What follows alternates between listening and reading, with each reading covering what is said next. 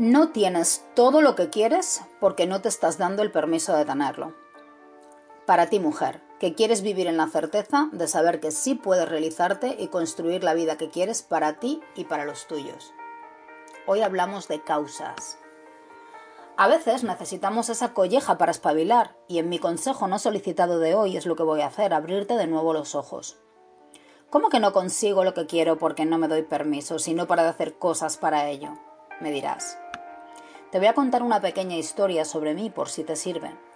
Cuando inicié mi cambio de vida y me enfoqué en hacer de mi pasión por enseñar a las personas que una vida mejor siempre es posible, un negocio que me permitiese vivir de ello, no me lo creía. Creía en el fondo que esa alternativa no era posible para mí. Hacía publicidad, conferencias, asistía a eventos, pero mis resultados reflejaban la realidad que no quería ver. No me lo estaba permitiendo. Y ahora entenderás por qué. No te permites ser quien quieres ser cuando no asumes el papel al 100% de la nueva identidad que quieres para ti. Te lo voy a volver a repetir. No te permites ser quien quieres ser cuando no asumes el papel al 100% de la nueva identidad que quieres para ti. Y es un proceso. No es algo que ocurra por generación espontánea ni es un milagro. Es un proceso que requiere tiempo, tu tiempo, tu atención y tu intención. Tu antiguo yo no seguirá sin ofrecer resistencia. Esa es la causa inicial de todo abandono a nuestros sueños y de la no consecución de todo lo que deseamos.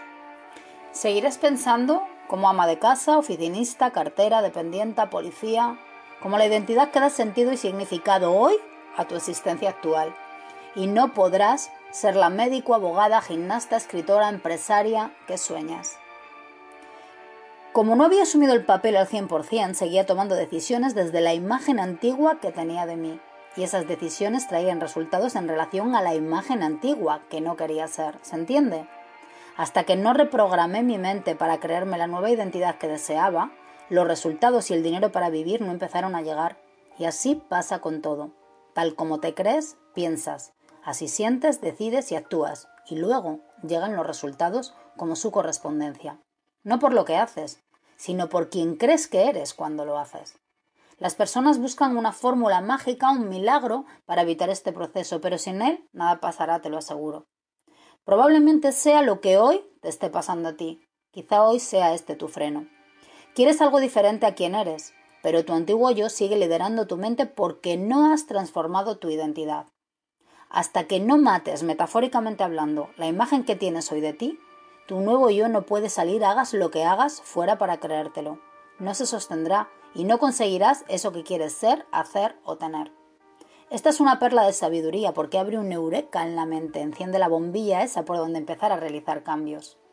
Necesitas saber quién crees que eres hoy, para saber con certeza desde dónde partes. Estas preguntas quizá te ayuden. Responde con sinceridad. ¿Qué piensas de ti? Tómate tu tiempo. ¿De qué crees que eres capaz? ¿Ves posible en tu vida eso que anhelas? ¿Cómo crees que te ve tu familia? ¿Cómo te ven los otros? ¿Qué crees en el fondo que piensan de ti? ¿Cómo te describirían?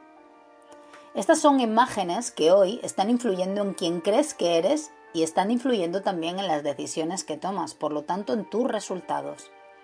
Y tu vida son tus decisiones y las consecuencias de esas decisiones.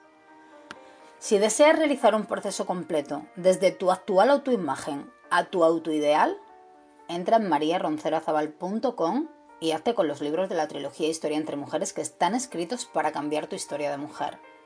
Tengo tres libros para aprender a hacerlo, desde donde estás hoy, partas de donde partas, a donde quieres llegar trascendiendo las, las limitaciones que te lo están impidiendo. Espero te sirva esta información, mujer. Pasa un día maravilloso, mi mujer valiente. No dejes de responder a estas preguntas, por favor, porque en sus respuestas están los límites que bloquean hoy tu progreso. Y por último, date permiso para ser esa nueva mujer que deseas ser.